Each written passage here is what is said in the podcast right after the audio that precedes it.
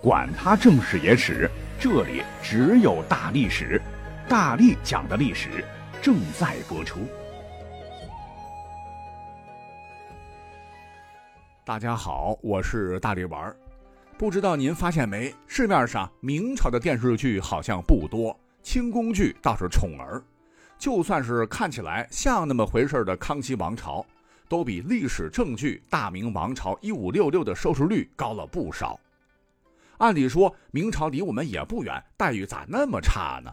分析原因，有人说是因为明朝政治斗争复杂，太暗黑，不好驾驭；还有的说是民族感情太深厚，拍了不讨好。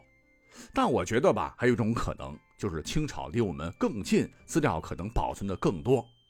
虽说明朝距今也就五百六十多年，但历经数次战乱、后继王朝篡改、文化浩劫，说实话。能真实反映明朝历史的，由明朝人留下的资料着实不多。不光是影视剧了，也使得身边讲明史的人，你看也是越来越少。想当年，当年明月的明朝那些事儿，他自己说是属于历史小说，可不能当正史听哈，也就是休闲看看罢了。所以呢，作为一个明粉，我就想将来有机会，真的可以多聚焦一下明朝历史。尽量为大家搜集更多的史料，还原一个不一样的多维度的大明王朝。那之前咱不是讲过皇帝的遗嘱吗？反响还不错。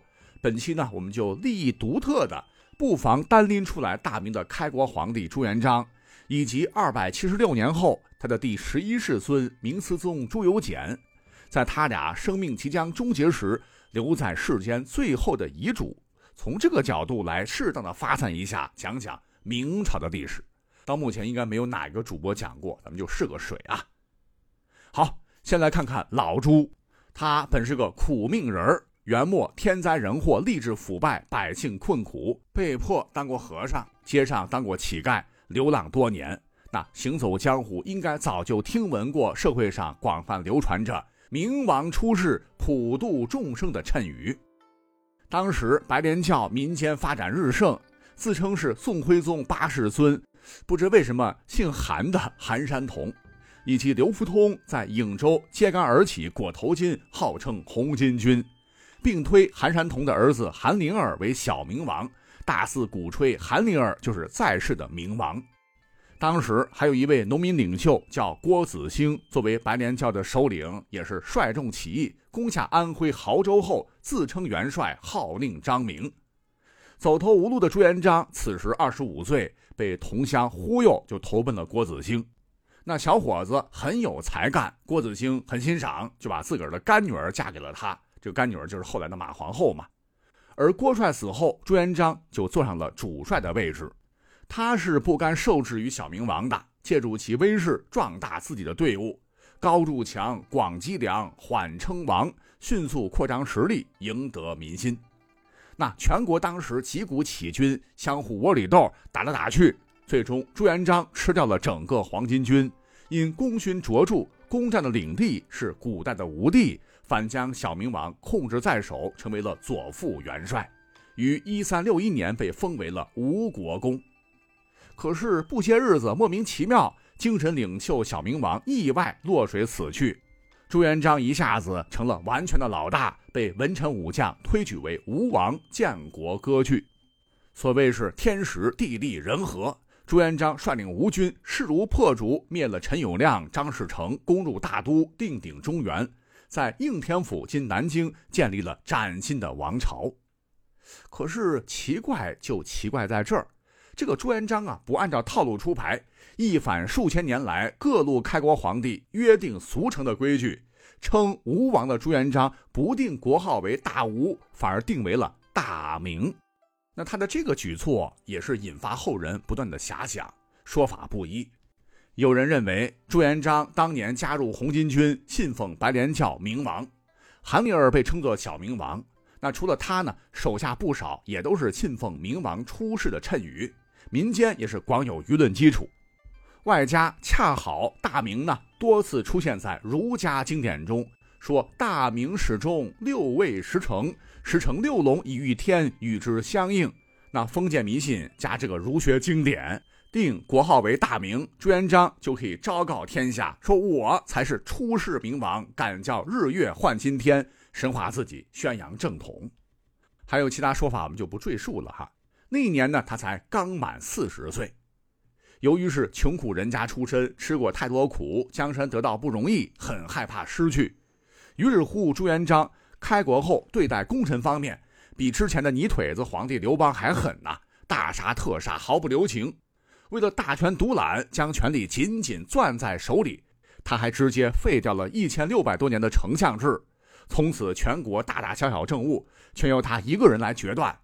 往往是天不亮就得起床办公，批改雪片般飞来的奏折，深夜也不能完全休息好，全年无休。又鉴于他从小的悲惨遭遇，严惩贪官和不法勋贵方面也是手段简单粗暴，动不动剥皮抽筋，恐怖至极。自认为英明神武的朱元璋就这样不知疲倦地为帝国鞠躬尽瘁，哐哧哐哧干到了七十多。而随着结发妻子马皇后撒手人寰，一心培养的太子朱标死在他前头。紧接着，朱元璋二儿子秦王朱爽突然去世，三子晋王朱刚没几年也猝然离世。他终于感到心力交瘁，发出了“今朕已年老，精力已倦”的哀叹。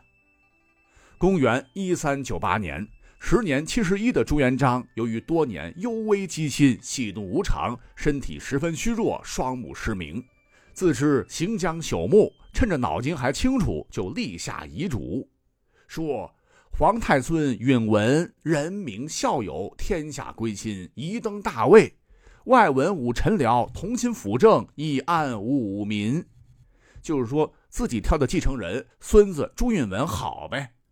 又下令丧葬遗物不要用金用玉，陵寝也要阴山旧事，不要大改，让天下臣民百姓哭三天后就全部解除丧服，不要妨碍民间的嫁娶喜事。那各位诸侯王不要来京师祭拜，简单说就是丧事从简，尽量不要扰乱天下百姓。本质上说，朱元璋毕竟贫苦出身，还是爱民的，比起后面的明朝皇帝，这一点很值得夸赞。可是随后遗嘱他话锋一转，残忍好杀的形象毕露，下令没有生育的宫内妻妾通通得死，陪他去地下世界。哎，这一人殉制度哈，直到公元一四六四年，也算是昏主的明英宗朱祁镇觉得太不人道，说用人殉葬，物不仁也。此事一字我旨，后世勿复为，这才废止了反人类的制度。但以上啊，经常广为流传的这些，还不是朱元璋最后最后的遗言啊。因为遗书写好的时候，他还没有立刻毙命，咽气前眼睛也看不到了。龙榻上他半依着，就感觉温度似乎是越来越低。问太监，得知此时是夕阳西下，国号大明啊。朱元璋一听，马上挣扎了起来。大明日月得同辉呀，就下了最后一道口谕，让太阳。给咱站住！但世界上根本不可能有人能指挥得了日月星辰，哪怕是霸气的帝王。当时底下人也不敢直说啊，只得高喊：“太阳给咱站住！太阳给咱站住！”然后回报说：“太阳真的站住了。”朱元璋听罢，面露微笑，这才撒手人寰。但他哪里知道，不久之后。帝国的应天府的上空即将迎来夕阳残血。就在他去世四年之后，包藏祸心的四子燕王朱棣发动了靖难之役，最终攻破了都城，即了皇帝位，视为明成祖，赶跑了自个儿的亲侄子。好在其统治期间，大明经济繁荣，国力极盛，史称永乐盛世。那他呢，也干过不少的大事儿，耗费了很大的国力。其中一项就是迁都于北京。此后，他的这支血脉又统治了大明二百二十三年，是直到公元一六四四年四月二十五日，农历的三月十九日，这一日是注定成为朱元璋开国定都后大明最为黑暗的一天。此时的皇帝正是刚才提到的思宗朱由检，也就是崇祯。崇祯虽有鸿鹄之志，也算是个比肩朱元璋非常勤勉的人。奈何志大才疏，刚愎自用。死在他手里的，或者被罢免的，多少封疆大吏，多少内阁首辅，那真是数不清了，创造了历史记录。就连当时的大学士，有个叫陈演的人，是无比叹息地说：“在崇祯面前，每句话都要仔细斟酌，因为稍微一句话说错，小心拎出去，直接脑袋搬家。而被凌迟处死的袁崇焕，不过是崇祯手下一冤魂。而更要命的是崇祯的性格缺陷。”就是该果断的时候，他下不了决心；该三思而行的时候，非常果断；该杀的不杀，不该杀的全杀了，等等，实在是没办法凭借一己之力维持住风雨飘摇的大明江山。而就在农历三月十九的前几天，明明大明还有半壁江山、百万兵力尚可一搏，他却犹豫再三，没有出奔南京，而是下令固守北京。被闯王李自成率领的数十万众团团围住，可怜呀！满城只剩下六七千缺衣少食的老弱残兵守护最后一道防线。而正是在这一天，攻城战打响，不出意外，火炮震耳欲聋，喊杀声中是火光冲天，外城很快沦陷。农民军入了城，老百姓呢是夹道欢迎闯王。那李自成骑着高头大马，率领大军入得城来，又被内城的太监曹化淳开了城门。而前一天晚上在宫中饮酒，还长叹苦我明耳的崇祯得知后，知道大势已去。此时偌大的朝堂，文臣武将早就跑得没影了，只有太监王承恩忠心耿耿跟着。崇祯持剑砍逼皇后上了吊，又亲手砍了才十几岁公主的手臂。踉踉跄跄，披头散发，在王承恩的搀扶下，来到了紫禁城北面的万岁山寿皇亭。站在最高点，遥望宫阙的崇祯摇头嗟叹，在衣襟上就留下了一段遗言。随后一丢笔，在看好的一棵歪脖树上上吊自缢，年仅三十三岁，明朝灭亡。那说起来，他的遗言很短哈。李自成看后竟然也感动不已。写的啥呢？朕自登基十七年，逆贼直逼京师，虽朕博得匪功，上甘天怒，致逆贼直逼京师，然皆诸臣之误朕也。朕死无面目见祖宗于地下，自去冠冕，以发覆面，任贼分裂朕师，误伤百姓一人。所谓是人之将死，其言也善。短短八十一个字，那对比老祖宗霸气的让太阳站住，就呈现出的完全是亡国之君的万般无奈与悲痛异常。死后还要长发遮羞啊，窥见列祖列宗。而遗言当中，他又表达出对群臣误国的愤怒，对逆贼的愤恨。而更为难得的是，生命即将终结时，他还挂念着百姓。任贼分裂阵势，误伤百姓一人，能把话说到这份上，是真正把老百姓放在心里了。这一点，说实话，古代的封建皇帝们还真不多。那等他吊死之后，过了好几日，三月二十一日，崇祯的尸体才被发现，光着左脚，右脚只穿着一只红鞋，是惨不忍睹。